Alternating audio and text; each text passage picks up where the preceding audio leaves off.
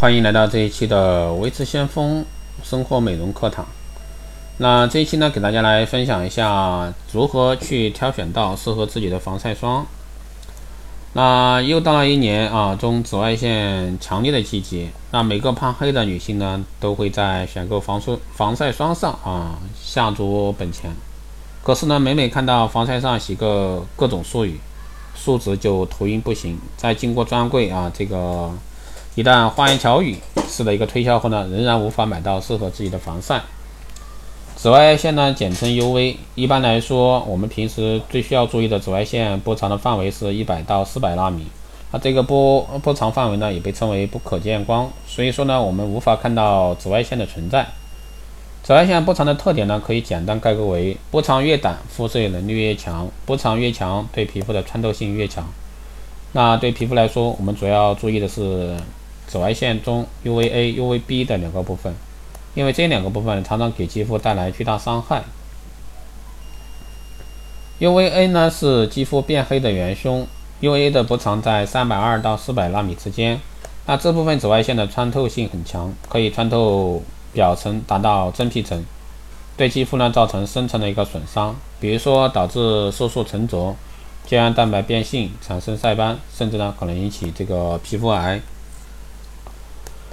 那 UVB 呢？肌肤晒伤罪魁祸首。UVB 波长在二百九到三百二十纳米。那这部分紫外线的辐射能高于 UVA，但是呢，穿透力不如 UVA。一般作用在肌肤表皮，使肌肤呢产生红斑、脱皮等晒伤表现，也可以引起晒斑，加快肌肤黑色素的产生。SPF 指数呢是女女性们啊选择防晒第一个指标标准，定义为用 UVB 照射皮肤。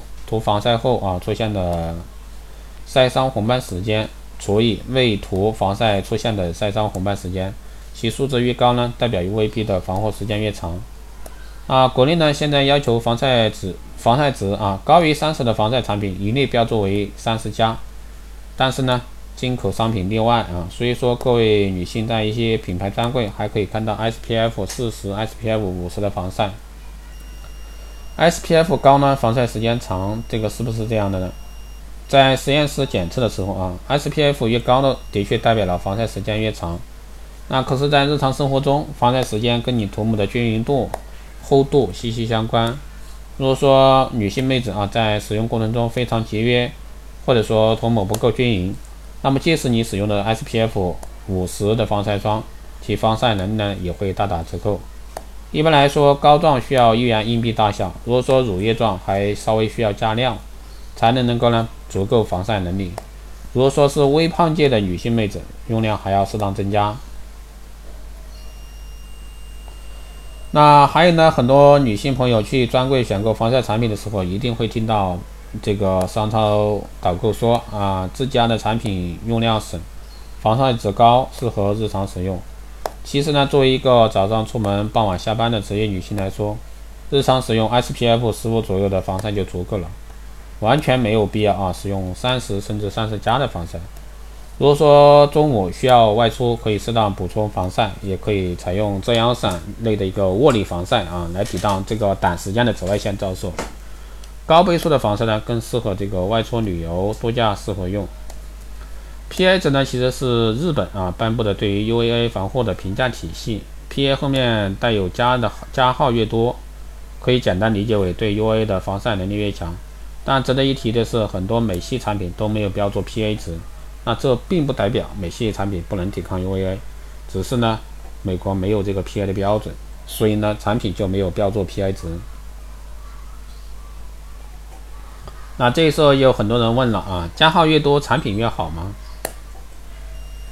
其实对于 PA 值的认定认定啊，目前没有统一的标准。目前认为呢，PA 加代表有效，PA 加加代表相当有效，PA 三个加代表非常有效。那对于日常使用来说，选择带有两个加号的产品已经足够了，没有必要刻意追求高的一个 PA 值。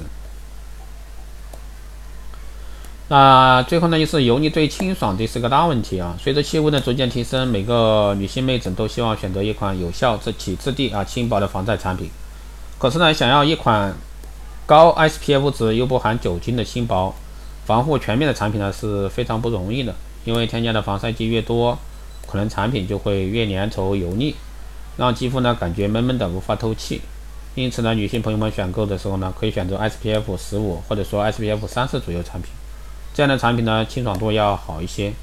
另外呢，在防晒产品中加入酒精也会增加在使用过程中的清爽感。那对于酒精不是很反感的啊，女性妹子可以考虑选择。好了，以上呢就是今天这一期啊，给大家分享怎么样去选择防晒霜，希望对各位女性妹子有所帮助。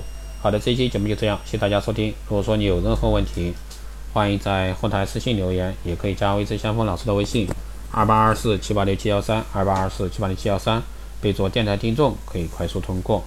更多内容，欢迎关注新浪微博“微之先锋”，获取更多资讯。如果说你对我们的光电医美课程感兴趣的，欢迎在后台私信报名。好的，这一期节目就这样，我们下期再见。